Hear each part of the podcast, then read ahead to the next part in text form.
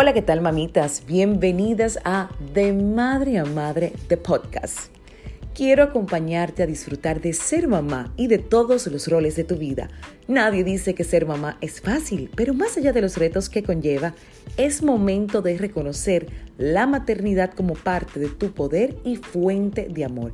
Este es el momento de reinventarte y empezar a ver tu vida con más intención. Mi propósito es que disfrutes no solo de ser mamá, sino de todos los roles de tu vida.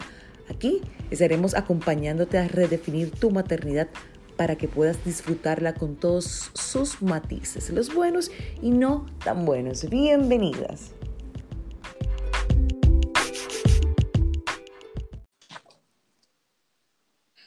Bien, segundo episodio del podcast de Madre a Madre.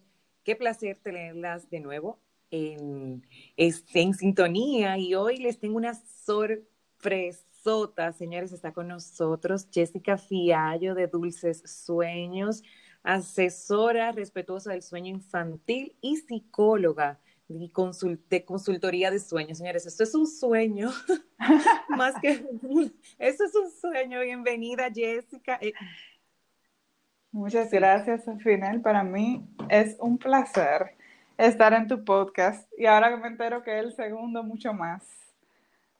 Ay, sí, es eh, muy especial para mí tenerte, porque el primero lo grabé sola, hice un tema que me gustó hacerlo sola, pero en esta ocasión, creo que cuando somos madres, todas soñamos como con, con ese, con ese momento eh, de que nuestro niño duerma toda la noche, todas estas cosas eh, relacionadas con el sueño, y para mí fue un tema muy importante traer, traer a colación lo del sueño y más con un especialista como lo eres tú, porque creo que las personas se especializan en algo y muchas veces me preguntan que mi bebé duerma toda la noche y yo no, mira.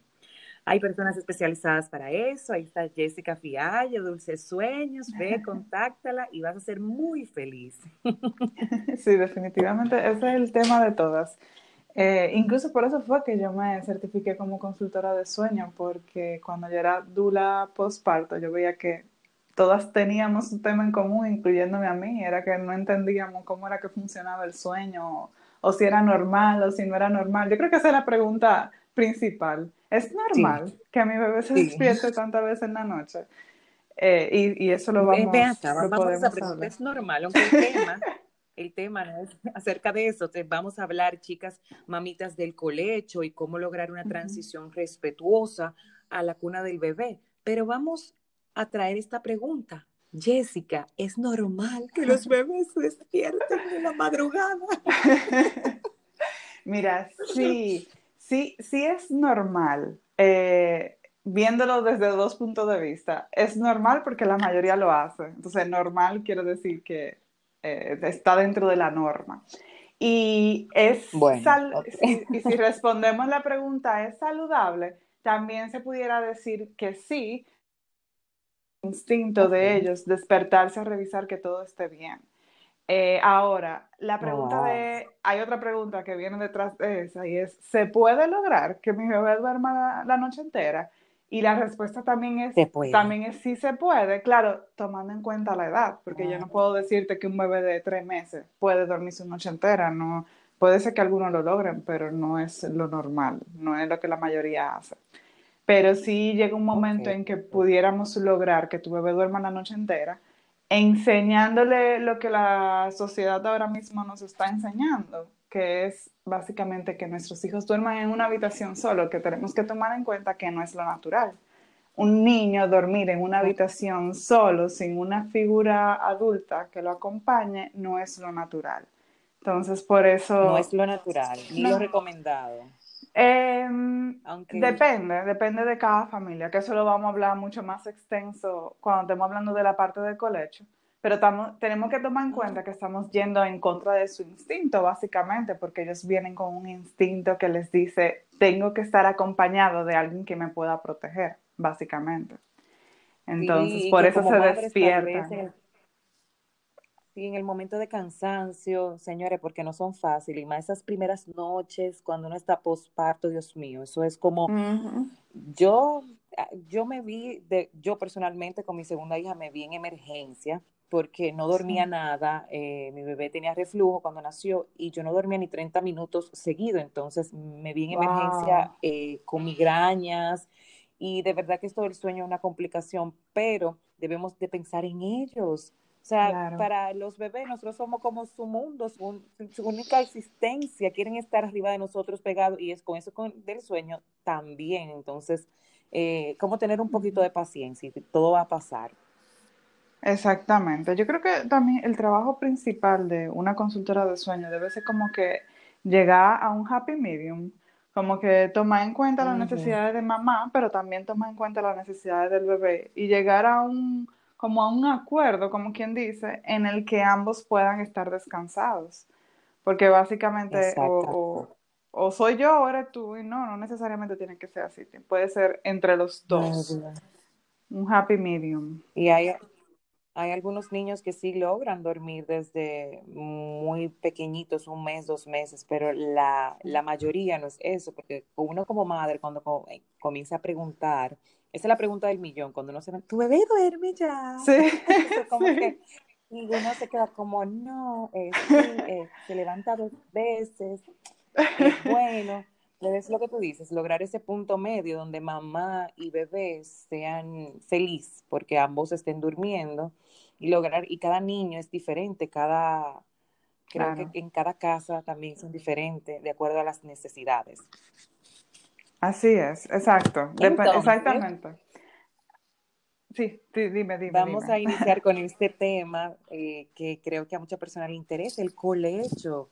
Eh, el colecho es como este tema que tiene tanto en contra y tanto a favor. sí, Todo depende de cada madre y de cada familia. Es como un tema ¿Cómo se dice eso? Cuando es controversial, esa es la palabra. Controversial, esa es la palabra, correcto. Sí, porque hay incluso, hay profesionales, yo no te puedo decir, ah, porque los psicólogos dicen, porque incluso dentro de los mismos psicólogos hay una vertiente que apoya el colegio y hay otra que no. Dentro de los mismos pediatras hay un lado que sí, hay otro que no, como al final, cuando yo me encuentro con esas... Eh, como que hay profesionales que lo apoyan y otros no. Yo lo que entiendo es que es decisión de cada familia. Lo que, lo que le vaya a cada familia. Hay familias que me dicen, no, definitivamente nosotros no podemos hacer colecho, porque yo no duermo, mi esposo no duerme, o porque no podemos hacer un colecho seguro, que luego podemos hablar de eso, de que, cómo se hace un colecho seguro. Y hay otras familias que me dicen, yo quiero hacer colecho con mi hijo porque entiendo que es necesario, porque me siento más cómoda. O sea que al final depende de cada familia siempre y cuando, vuelvo y lo repito, estén llevando las recomendaciones de seguridad, porque ya cuando ponemos en riesgo la vida del bebé, pues ya ahí sí se complica el tema. Pero si se llevan las recomendaciones de seguridad, perfecto si quieres hacer colecho. Y si no quieres hacer colecho, pues entonces se trabaja para lograr que el bebé vaya a su cuna o vaya a su habitación, como sea lo que desees. Ok, ¿y cuáles serían esas medidas de seguridad a tomar para hacer un colecho seguro a esas madres que, que sí quieran hacer este, este, esta formación de dormir con sus bebés? Y no necesariamente, o tú me vas a corregir, tiene que dormir en la cama, o puede ser en, su Moisés, por ejemplo. Ok, lo que pasa es, sí es cierto, cuando hablamos de colecho se refiere al bebé dentro de la habitación, no importa dónde esté. Pero ah, normalmente cuando uno habla de colecho, básicamente se está, eh, yo me estoy refiriendo a dormir en la cama, en la misma cama de mamá y papá. La, Estas recomendaciones de seguridad que te voy a mencionar son para niños menores de un año. Luego de un año ya no hay, no hay recomendaciones de seguridad, básicamente, como que la mayoría ya la soporta. Pero mira. me di cuenta que después del año cambian bastante, son tan independientes. Exacto, exactamente. No, y son más fuertes, eh, son menos vulnerables que un bebé menor de un año de edad que todavía está en riesgo de síndrome de muerte súbita, de asfixia, etcétera. Eh, mira, la, principal recomendación es que el, El, el bebé debe de dormir boca arriba también en la cama de mamá y papá si es un bebé que todavía no se voltea. Esa siempre va a ser la principal recomendación, tanto en cama como en cuna. Bebé boca arriba hasta que él mismo se aprenda a voltear. Si él se volteó, pues perfecto. La segunda recomendación es que ninguno de los padres debe de fumar. Si hay un fumador, no se puede hacer colecho. Eh, ni siquiera dentro de la habitación se recomienda que esté el bebé. Oh, wow. Aunque el papá o mamá, aunque ellos no fumen dentro de la habitación, no se recomienda porque ya eso está en su sistema, ya eso, eh, esa respiración ya se ve afectada. Mira, muy importante tomar eso en cuenta porque se dice esto de que no esté, no hagan colecho con un padre que fume, pero a veces piensan que tenerlo en la cama es el colecho y lo tienen en la habitación y hay uno de los dos que fuma, bueno, en este caso eh, el padre, la madre no debería estar fumando con su bebé. Entonces, eh, muy importante, anoten ahí, mamitas, para si ustedes saben de algún de algún caso o esto no se puede hacer completamente porque afecta bueno, a nuestra criatura. Gracias a Dios ya casi no hay, ya como que el cigarrillo ha como que pasado de moda en nuestra generación al menos. Y muchos me preguntan sobre el cigarrillo electrónico y la única investigación que hay al respecto dice que también pudiera interferir, o sea que lo ideal es no. Ah, mira, muy importante esa nueva investigación, porque eso, sí está de moda hoy Exactamente. lo ideal sería eh, evitarlo durante el primer año del bebé o no hacer colecho, pero si se puede evitar, pues mucho mejor. Lo, lo, otro que, yéndonos por ahí mismo, ninguno de los padres debe de haber tomado porque cuando uno toma tanto medicamentos como bebidas alcohólicas, nuestro sueño se vuelve un poco más profundo. Entonces, ese instinto protector hacia nuestra cría puede desaparecer por, estar dormidos. Eh, así que no se recomienda en ese momento. Ok. Cero alcohol. Exacto. Cero alcohol, mujer. Exactamente. Lo otro es que, ah, lo de la temperatura, como estamos hablando de un bebé que está cerca de mamá y que mamá transmite, como es un cuerpo que transmite calor, lo ideal es que el bebé esté fresco. Eh, por ejemplo, no, mm, evitar sábanas, obviamente también porque se puede poner la sábana en la, en la cara. Nosotros lo que recomendamos es que si tú te arropas, el bebé debe de ir encima de esa sábana, no, no por debajo de la sábana. Em, ah. Las almohadas por igual. La almohada debe de estar muy arriba del bebé, el bebé debe de estar un poco más abajo. Y normalmente la mamá toma una posición de protección que es las, como en forma de C, como que se pone en forma de C para proteger a su cría. Eso es eh, la posición natural que normalmente todas tomamos para que el bebé no se caiga o para mantenerlo a nuestro lado. Ay, yo soy con ese tema del colecho, yo tengo mi, bueno, vamos a hablar de, esa parte personal luego, pero con mi primer hijo, con los dos yo he hecho colecho y yo siento que soy como, como una militar en vela. O sea, que yo descanso 50 y 50, nunca descanso 100%, que esto es algo, eh, digamos que una de las dificultades del colecho. Pero a mí me dicen, ¿y tú duermes con el bebé? Y yo digo, sí, yo duermo. Yo no sé cómo yo duermo, pero yo me paso la madrugada entera atenta al bebé. pero sí, Y es por esta posición que nosotras somos como unas, eh, como unas eh, vigilantes nocturnas de nuestro bebé, y más cuando hacemos colecho, que tenemos también el miedito, a todas nos da como el miedo de si, si lo aplasto. Exacto. O si mi esposo sin querer le tira aunque sea una mano y no se da cuenta, tiene el sueño muy profundo. Creo que tenemos, aunque nos encante hacerlo, creo que a todas nos da como ese miedito de hacerlo. Sí, y incluso tú sabes que una de las, ahora que tú mencionaste eso del esposo, una de las recomendaciones que es la más difícil de llevar, te voy a decir por qué, es poner al bebé solamente al lado de mamá que no esté entre mamá y papá, porque se supone que mamá es la que está preparada hormonalmente para proteger al bebé. El sueño de papá siempre va a ser mucho más profundo que el tuyo. Ya, yo, todas se dieron cuenta de eso. No, no, no es una cosa. Me encanta cuando mi esposo dice, sí, porque ya se levantó tres, cuatro veces anoche. Y yo, ¿y cuándo te diste cuenta? porque esa muchacha grita, lo que sea, y tú no te das cuenta. Exactamente. Sí, no, ellos no se dan cuenta de nada. o sí, yo no sé. Qué No sueño, sé si se hacen. qué sueño, Dios mío, tan profundo. Y, y bueno, el miedo de eso, de ponerlo de tu lado, es que se caiga, porque entonces va a estar como en una, en un extremo de la cama. Eh, y entonces ahí viene la otra recomendación de seguridad, que es poner el colchón directamente en el piso, que ya eso sí es un poco más complejo, yo sé. Bueno, mira, yo lo he hecho así, de, este, de ese lado, cuando me toca lactarla de madrugada, y lo que hago es que le pongo una, una almohada al lado de ella, que igual no creo que sea lo recomendado, dim- eh, asesórame tú, y no sé, yo con la mano también la agarro, porque normalmente con, la, con en esa posición que uno adapta para amamantar de, de madrugada, eh, uno muchas veces se queda dormida.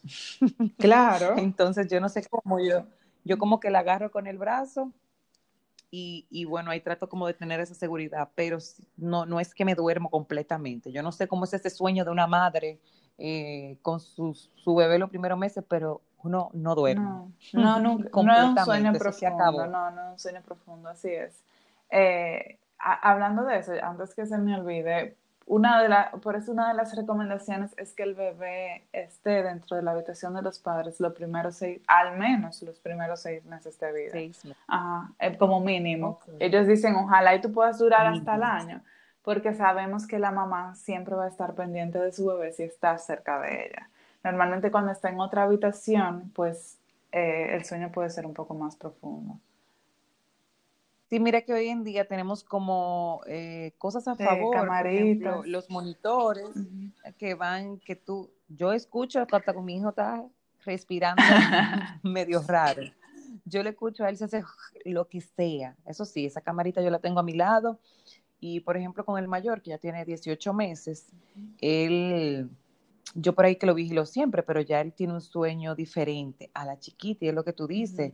Y eso de no sabía de la edad mínima, pero por ejemplo, a mi hijo más grande yo lo pasé a los tres meses a dormir eh, eh, solo en su habitación porque yo entendía que papá y mamá necesitaban su espacio, que mm, ah, yo estaba histérica con la bulla porque no quería que me levantaran y yo, espérate, entonces lo pasé a los tres meses ya a dormir a su habitación que no sea la noche completa. Claro, y tú, entonces tú, ahora esa es otra etapa en la que tú te tenías que levantar cada vez que se despertaba, me imagino. No, no, no, eso son unas cosas, yo no sé qué peor, cómo mejor, de verdad que, que eso del colecho es wow, es un tema tan tópicamente hablando así, eh, no sé, eso, de- eso como que, me imagino que tú, cuando te hacen esa pregunta, tú es como que vamos a ver tu, tu sistema familiar, cómo ustedes se manejan, qué le gustaría hacer, cómo se sienten cómodos, porque yo estoy viviendo las dos experiencias, o sea, yo con mi hijo mayor de 18 años, de 18 oye, años, meses,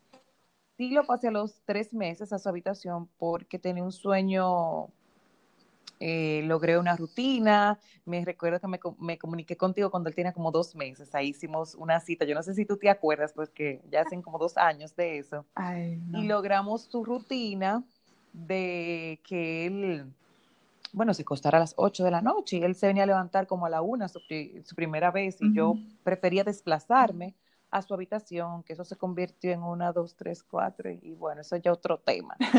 Pero esto del colecho, ahora que lo estoy viviendo con mi, mi hija, que tiene seis meses y todavía duerme en la habitación con papá y mamá, aunque no en la cama siempre, porque por ejemplo cuando yo la paso a la cama ya es porque eh, yo estoy muy cansada o ella está más inquieta y se me duerme de verdad muy fácil cuando la tengo al lado mío, pero normalmente lo que le estoy haciendo es acostándola en, en un Moisés al lado de mi cama ahora, a los seis meses, ella tiene seis meses, porque al inicio yo la respiraba, yo respiraba con ella al lado. Entonces, entre dos situaciones así tan diferentes, y sé que muchas madres también tienen esa pregunta del el colecho, bueno, ya tú no la respondiste, ¿cuándo sería lo, lo ideal sacarlos de la habitación, que duerman solo? A los seis meses, pero ya cuando uno se pasa de los seis meses, me imagino que se comienza a complicar más. No, no necesariamente. Mira, realmente lo de la recomendación de los... Porque tenemos, yo tengo ese miedo ahora mismo, de que pena acá, Dios mío, espérate, que después no se va a querer salir, después te lo va a hacer más difícil, ¿cómo lo vamos a lograr? mira, dos cosas. La parte de la recomendación de que el bebé duerma dentro de la habitación de los padres mínimo hasta los seis meses, o sea, no máximo, sino mínimo hasta los seis meses, es una recomendación de seguridad. Básicamente, no es tanto porque se va a acostumbrar después de ahí, ni nada por el estilo. Eh, es como para mantenerlo protegido, como te había mencionado. Ahora, el tema de acostumbrarse, etcétera. Mira, si la edad, en, cualquier edad que tú lo hagas, como quiera, va a ser complicado. Porque si tú la sacas ahora, o si tú la sacas a los tres meses, o si tú la sacas a los 18 meses, igual va a ser un periodo de transición para ella, porque como te digo, instintivamente ellos duermen mejor con papá y mamá. Entonces, quitarle, eh, quitarle eso que ellos piden instintivamente no va a ser tan fácil como en algunos niños. Quizás en tu hijo más grande fue más fácil, pero no, no en todos. Sí, yo siento que él no, él no lo sintió. Claro. O sea, para nada. La transición fue como que nada. Ok. Pero sé que muchas familias sí afrontan eso, que no saben en qué momento hacerlo y cómo hacerlo respetuosamente, porque de verdad como madre, yo sé que ese sentimiento está de que mm, estoy lejos de él, ya lo saqué, es un periodo también para nosotras como madres nos afecta, aunque queramos privacidad, que, que en el momento sintamos que queremos tener nuestra intimidad con nuestra pareja, muchas cosas eh, vienen a colación, pero Dime tú de esa pequeña interrogación. Mira, mira, realmente cuándo hacerlo va a depender de cada familia, pero, o sea, cuando tú decidas, ya, cuando el colecho a ti no te funcione, cuando tú sientas que ya eso no es algo que tú quieres hacer, pues ya llegó el momento, o tu pareja, porque es algo de dos, es una cama de dos, entonces si tu pareja, ¿qué pasó? No, pero por lo menos mi esposo es un super papá, él nunca quiere que, si fuera por él durmiéramos los cuatro en la cama y yo feliz también, porque no hay una felicidad mayor que tú tener tu muchacho en tu cama y tú estar durmiendo con ellos. Pero está ese sentimiento, o sea, porque yo como madre nunca quisiera sacarlo de la habitación, pero es como que ya algo que se convierte como una ni siquiera una necesidad, es... Yo no sabría ni cómo llamarlo, porque yo tengo de verdad... Mira lo que, tú sabes lo que pasa, final, que yo creo que de alguna forma, puede ser, ¿eh? yo no tengo la, la, verdad absoluta, pero de alguna forma yo creo que nos han hecho sentir culpables de llevarnos de nuestro instinto. Como que mm, tú, tú después, cuando tú estás durmiendo con tus dos hijos en tu cama, a ti esta vergüenza te va a dar decirlo porque te vas a sentir culpable de hacerlo. Pero no es necesariamente porque esté mal, es porque por muchos años, desde los 60, nos están diciendo que el bebé debería de dormir en su cuna y en su habitación. Y, realmente te vuelvo y repito que no es algo natural. O sea, si nos vamos a la época de los primitivos, no es verdad que un bebé dormía en otra cueva y los padres en otra cueva. Como que todos dormían y los... dormían todos juntos. Sí, y todos los mamíferos duermen con su cría también. Pero nada, al final es una decisión, porque si tú te vas a sentir culpable y no vas a poder vivir con eso y, te, y además no descansas, pues tú lo puedes hacer y lo puedes hacer de una forma respetuosa, como tú estabas comentando. Lo que sí, y volviendo a la pregunta de cuándo hacerlo, lo que sí yo les recomiendo es no hacerlo en el momento en el que él esté durmiendo peor, que muchas familias hacen eso, como, ay, no, él se está despertando 10 veces ahora, ya yo voy a cambiarlo porque ya yo no puedo más. Pero realmente lo están haciendo en el peor momento porque él está durmiendo peor. Lo ideal es hacerlo en un momento en el que su sueño esté estable. Porque si no, tú vas a tener que estar viendo 10 veces y no va, a ser, no va a ser real. Tú al final lo vas a devolver para tu cama. Sí. Y es bastante fuerte estarse levantando tres y cuatro veces a otra habitación.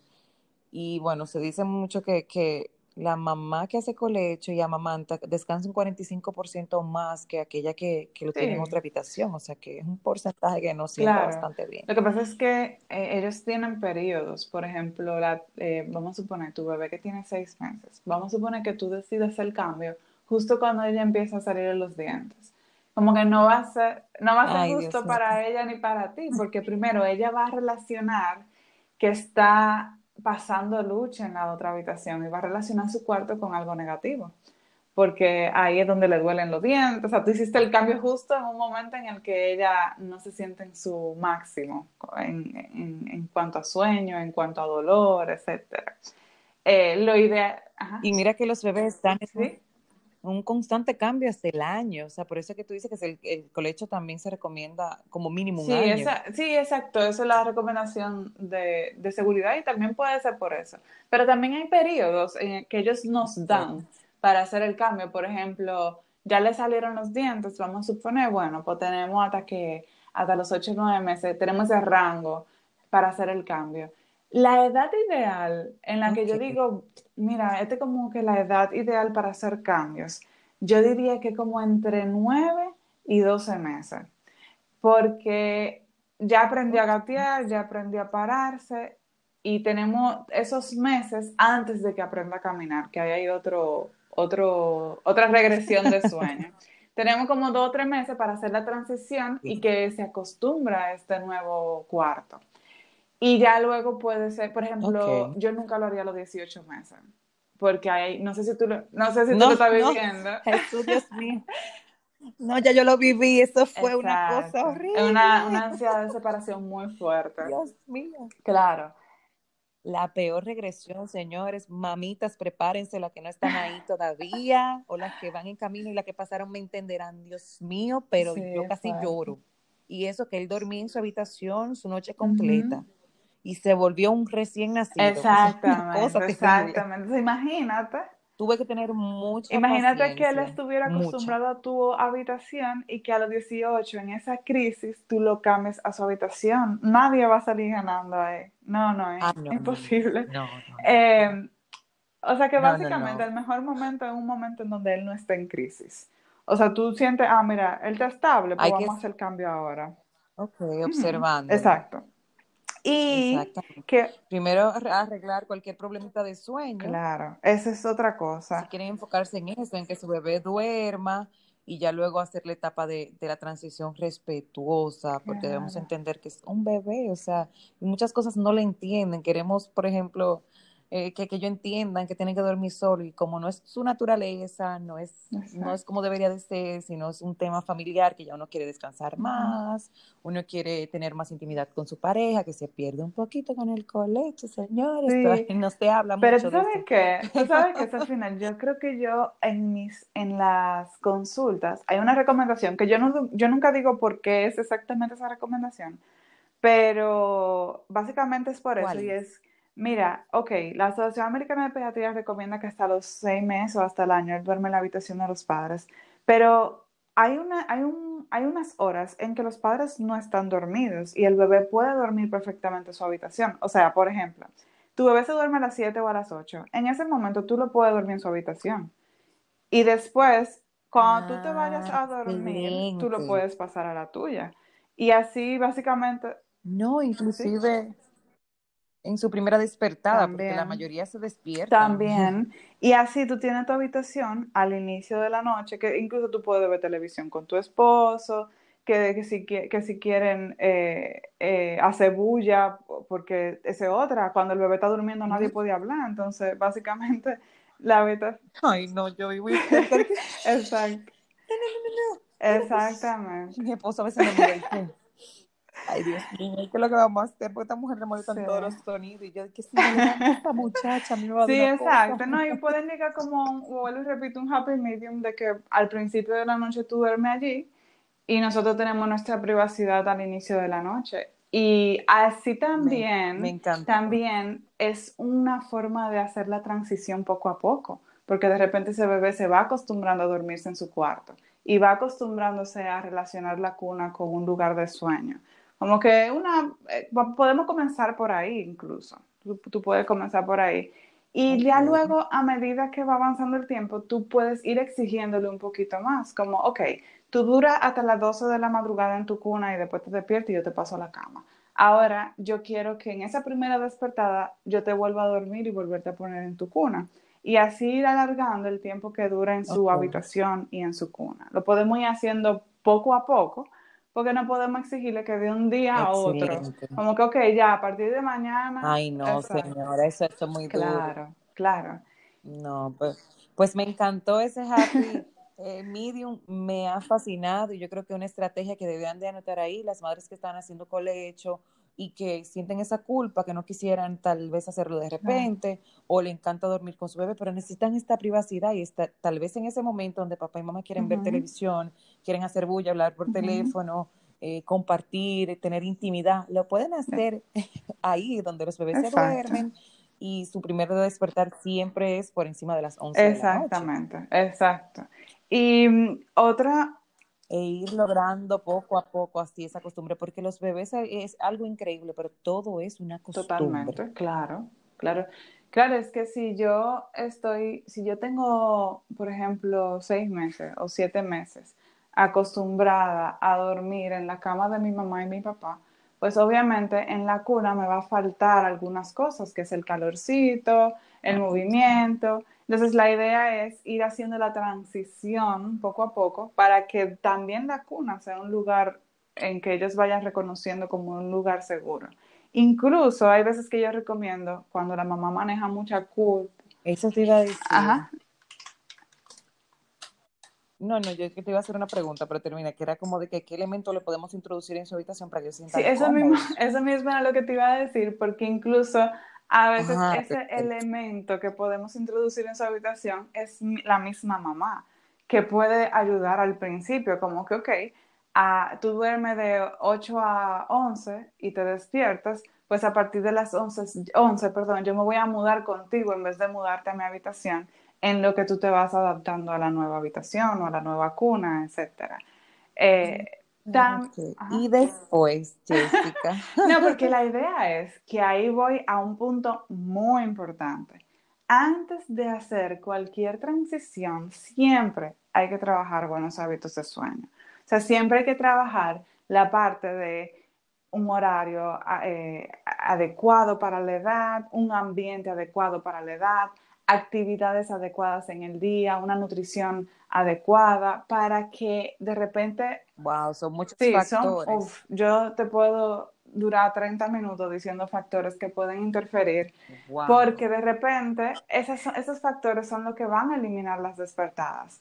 Ya el bebé puede estar acostumbrado a dormirse en la cuna y hasta que no arreglemos todo esto, él se va a seguir despertando.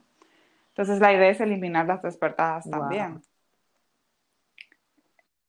y cada bebé es tan diferente, por eso siempre, eh, por eso están ustedes, eh, estas partes tan importantes en nuestra vida como madre, que sí saben qué le, o sea, manejar a cada niño, porque cada niño es diferente, cada situación es diferente. Entonces, usted primero vaya a Jessica y resuelva con sus sueños el problema del sueño, estos factores que tal vez no estamos haciendo como madre o creemos que no son importantes.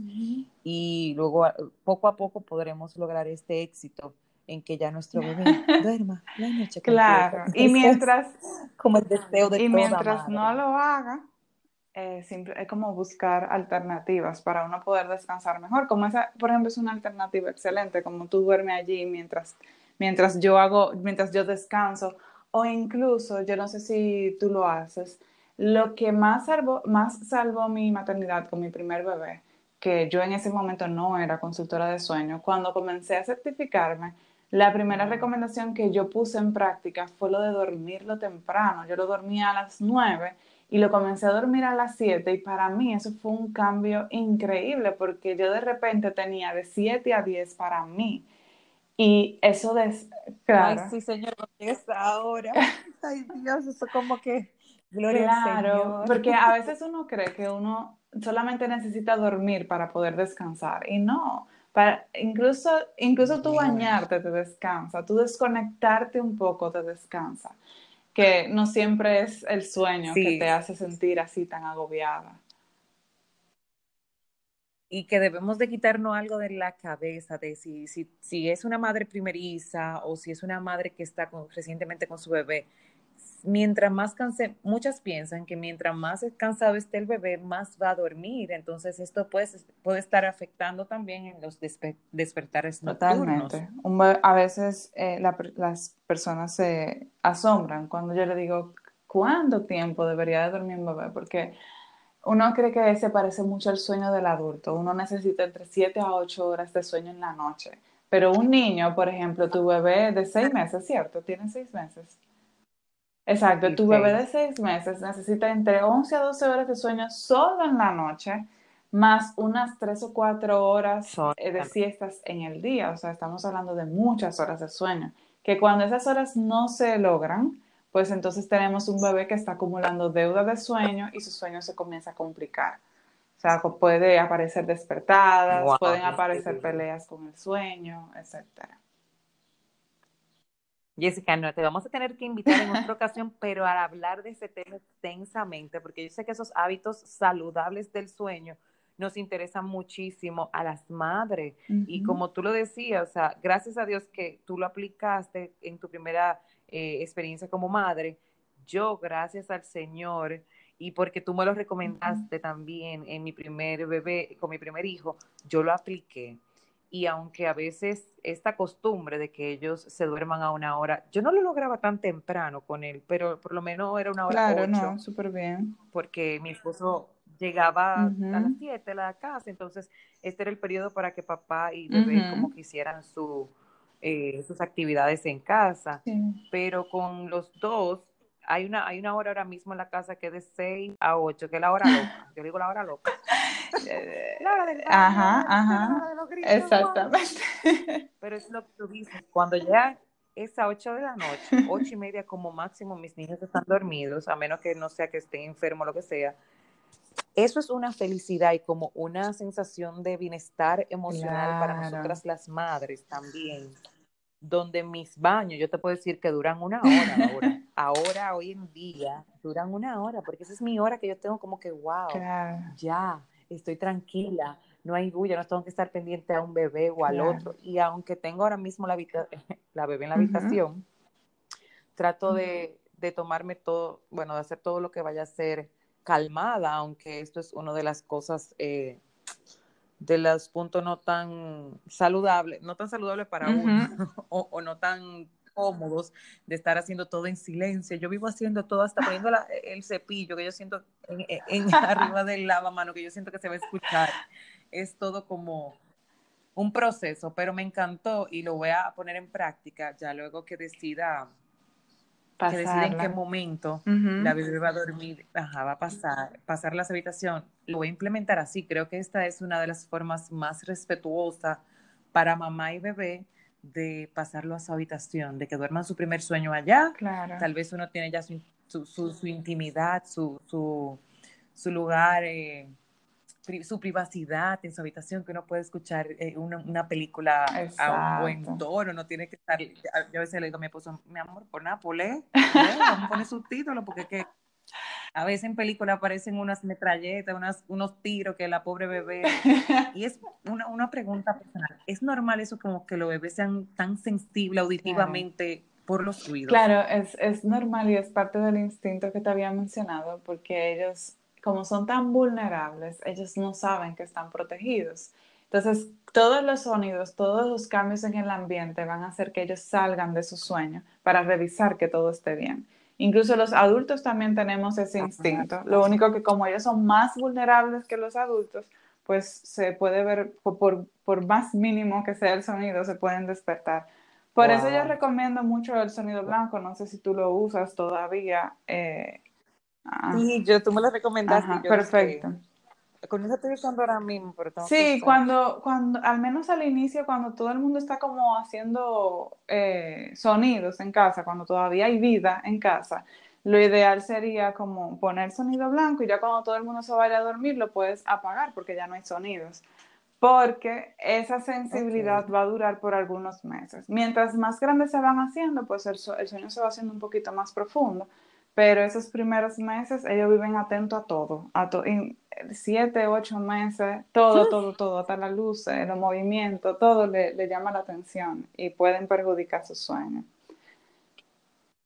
Sí, porque mire que yo lo usé con mi hijo más o menos hasta el, hasta el año y me funcionaba en esos momentos de 8, 9, 10 de la noche, donde en la casa tal vez había actividad, eh, sí funciona bastante. Así que tomen ahí esa anotación, esas madres.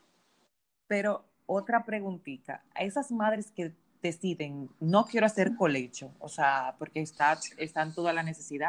Estamos hablando de una mamá que tal vez quiere hacer colecho, está haciendo colecho, tenga la necesidad de hacer un, una transición respetuosa, porque entendemos que ama y quiere a su hijo. Claro, claro. Imagino que la que llega y dice, no, yo lo que lo quiero es un su habitación. Tú dices, espérate, no estás en el lugar indicado. No, no creo que ninguna, no creo que ninguna llegue, sí. No, no, creo que pueda existir, pero nunca sabe, porque a veces el cansancio se Realmente esos que no quieren hacer colecho, em, las, lo, puede ser que lo tengan un poquito más difícil, porque a veces el colecho es una forma de tú poder dormir mejor, eh, porque los primeros meses no son tan fáciles.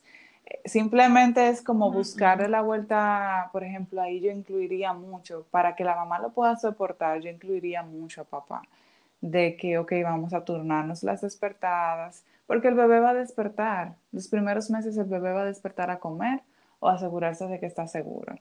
Ahora, ahí sí yo también trabajaría mucho eh, la parte de asociaciones, que básicamente es lograr mucho más temprano, por las circunstancias, que ese bebé relacione la cuna con dormir, incluso a veces enseñarle a ese bebé a dormirse dentro de la cuna sin tener que dejarlo llorar, para que el bebé comience a relacionar su cuna con un lugar seguro y agradable, y que no se tenga que despertar tanto, asegurarse de que, de que hay alguien o de que si me van a dormir, si me despierto y eso. Eh, pero no es fácil, ¿eh? porque acuérdate que estamos yendo en contra del instinto del bebé. Vamos a ir como poco a poco enseñándole otras cosas. Todo tiene como su complejidad. definitivamente. Digo, tú, yo creo que tú conoces, al igual que yo, hay bebés que logran todo esto sin hacer nada, pero... Dios mío, pero ese porcentaje, yo tengo una amiga, una muy buena amiga que su bebé le duerme la noche completa desde los dos meses, pero yo creo que esa es la única persona que yo conozco cerca. Exacto, yo siempre digo, como un 5% que no podemos tomarlo en cuenta porque no, no, es no es real. Cuando yo quedé embarazada eh, esta última vez, yo, yo dije, ok, yo tengo que trabajar mis expectativas porque yo no puedo esperar que mi bebé duerma la noche entera los primeros meses, ni porque yo sé cómo, yo sé cómo lograr que mi bebé duerma la noche entera, pero es que no me interesa porque yo sé que él necesita comer. Él necesita sentir que hay alguien ahí al lado. Entonces, como que trabajar también las expectativas. Si tú tienes un bebé de meses, tú sabes que tu bebé va a necesitar saber que hay figuras de apego que lo van a ayudar a volverse a dormir o que lo van a rescatar en caso de que él se sienta algún dolor, etc. Excelente. Increíblemente este punto también me ha encantado, eh, que si tal vez nos mentalizáramos con la necesidad del bebé, que él necesita, que no es un capricho, que no es que es un bebé eh, que quiere llorar por llorar, sino que está demandando de su necesidad, que necesita alimentarse, tal vez en los primeros meses, que necesita sentir el apego y seguridad de que mamá o papá están ahí, que es su necesidad y que yo creo que completamente todo va a cambiar después del año. Entonces, es un año de sacrificios que ya después van a venir muchos años donde nuestros bebés no van a querer, no, que van a querer su espacio y dormir solo. Entonces, nada, es como mentalizarse, disfrutar esta etapa, saber que no va a durar para siempre, que ahí podemos mejorarla y hacer una transición saludable, respetuosa y poco a poco, los meses pasan rápido. Yo pensaba que me iba a morir los primeros meses de mi hija, que ya se levantaba. Sí, pero lo tuyo era un caso de salud, o sea, no lo normal, 30 minutos es mucho, cada 30 minutos es demasiado despertadas. Yo no sé si yo estoy exagerando ahora mismo, pero de verdad. Yo, no, bueno, lo, que pasa es que ella era un tema de reflujo eh, gastroesofágico, entonces yo era yo que me despertaba más que ella, entonces yo sentía que ella dormía una hora, una hora y media, yo sentía que eran media, sí, 20 minutos, o sea, no, porque yo no, no descansaba nada pero es lo que tú dices, eso es un caso aparte, porque lo normal es que sean dos horas. Sí, claro, hasta un poquito más. Exacto. hasta un poquito. Bueno, la que tienen suerte hasta tres. Pero eh, nada, mamitas, vamos a cambiar el chip, vamos a relajarnos, aunque, bueno, sea un tema de cada situación, usted decide lo que le hace más feliz, si tener a su hijo en su cama, en su habitación, o irle haciendo poco a poco la transición. Tú ahora mismo, ¿cómo lo estás haciendo? Yo. Vos tienes una bebé de dos meses. Yo tengo un bebé de dos meses, exacto, ocho semanas. Ay, Dios mío, eso ya está acabadito. Ay, sí, una ricura. Mira, yo realmente he ido, he ido como que mucho a su, a su paso, a su ritmo, y em, ahora mismo, ahora muchas me dicen que qué suerte tú tienes. Yo no siento que ha sido suerte, yo siento que yo he trabajado sus sueños desde el embarazo, creando buenos hábitos de sueño en mí, luego en él, etc. Ahora mismo él me está haciendo unas Wow, o sea, espérate, porque eso me interesa, porque yo no trabajo en ninguno de los embarazos y tal vez alguna madre que no esté escuchando, que esté embarazada, que tal vez esté aprendiendo y no, no, esté en ninguna de las situaciones, sepa que sí puede trabajar el sueño sí, sí, se ha demostrado que tu sueño, tu sueño como mamá, puede perjudicar o mejorar el sueño de tu bebé dentro de ti, porque están llevando el mismo patrón de sueño. Em, y también la oh, nutrición tiene mucho que ver. Las madres que tienen bajo hierro en el embarazo tienden a tener un bebé que duerme peor cuando, cuando nace. O sea, que hay que tomar muchas cosas en cuenta mientras estamos embarazadas para ir trabajando eso. Y cuando nazca, seguir trabajándolo. No es suficiente solamente trabajarlo en, en el embarazo. Y cuando yo digo trabajarlo, no es...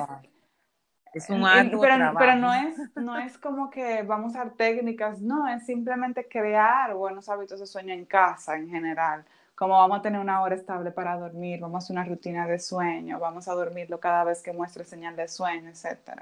Él ahora mismo me está haciendo... Nosotros como mamá. Exacto, y en ellos también. Ahora mismo él me está haciendo seis horas corridas de siete a con dos sí, Sí, pero te digo que yo no, yo, yo no lo forcé a hacerlo, te lo juro. Él comenzó a hacerlo por él mismo. No, o sea, que tú lo tienes trabajando porque tú, tú, tú lo sabes, o sea, tú eres experta en esto. Y que, pero qué alegría para que vean que sí se puede. O sea, tú eres la, la, la la fiel imagen de que sí, que Claro, ahora yo estoy consciente de que esto no es para siempre, de que viene la regresión de los cuatro meses, de que después vienen dientes, como que van a haber retrocesos en su sueño.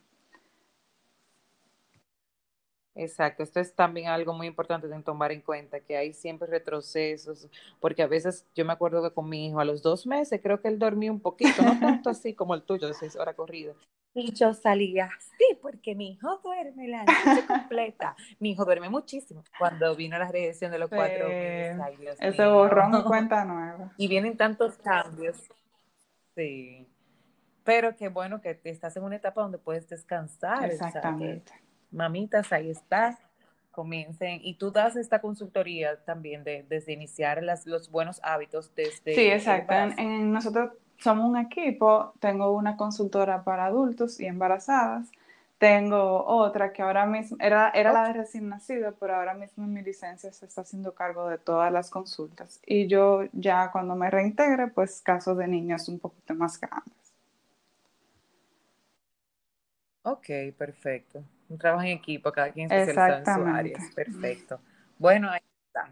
Yo creo que tú no has dado luz. Yo he aprendido muchísimo contigo en, en este episodio. Eh, sí, no, yo voy a poner en práctica, como te dije, eso me encantó de respetarlo y, bueno, irlo pasando poco a poco y después tal vez nosotras como madres quedarnos en la habitación y irle haciendo entenderte que eso es un espacio seguro y ya luego, eh, mamita, tengan paciencia, con los meses todo va a ir mejorando. El mío el mío logró dormir a los 18, a los 16, nada, a ver, 14 meses. Súper. Su noche completa. Y ahí yo fui una mamá muy feliz porque estaba recién parida de Emma Sofía. Claro. eso fue como que fue un regalo de Dios, yo creo. Eso fue un regalo de Dios. estoy consciente que fue un regalo Dios sabe lo que hace. Pero Sí, yo estoy súper complacida de haber tenido eh, tu presencia en el podcast el día de hoy, porque sé que como yo muchas madres se han nutrido, muchas han, aprendido de que tal vez mentalizarnos, que esto es una necesidad y que tú seas una luz en el camino de todas estas madres y este tema tan importante, de verdad que, que, eres, que es respetable y admirable, porque sé que más que eh, un trabajo también es una pasión. así mismo. No, para mí un placer, a mí me encanta dar todas las informaciones que, que sean necesarias para que las madres tengan una maternidad un poquito más placentera. Y cuenta conmigo, cualquier otro tema, tú me dejas saber. No, no, no, no, no, no. Tú sabes que te voy a avisar porque este tema es tan extenso del sueño, de los buenos hábitos, de que cómo lograr que tu bebé duerma la noche completa, eh, tantas cosas que, wow, para mí sería un placer volverte a tener en otro episodio y que muchas más madres y que estén tal vez en el embarazo, eh, con sus hijos, entiendan muchas cosas que nosotras no tenemos la información. O hay tanta información como que a veces no, no alocan, sino ir con una persona que específicamente sepa qué hacer con nuestro caso es lo más saludable que yo entiendo que pueden hacer cada uno. Gracias, Pues muchas gracias a ti. Nos vemos en una próxima entrega. Bye.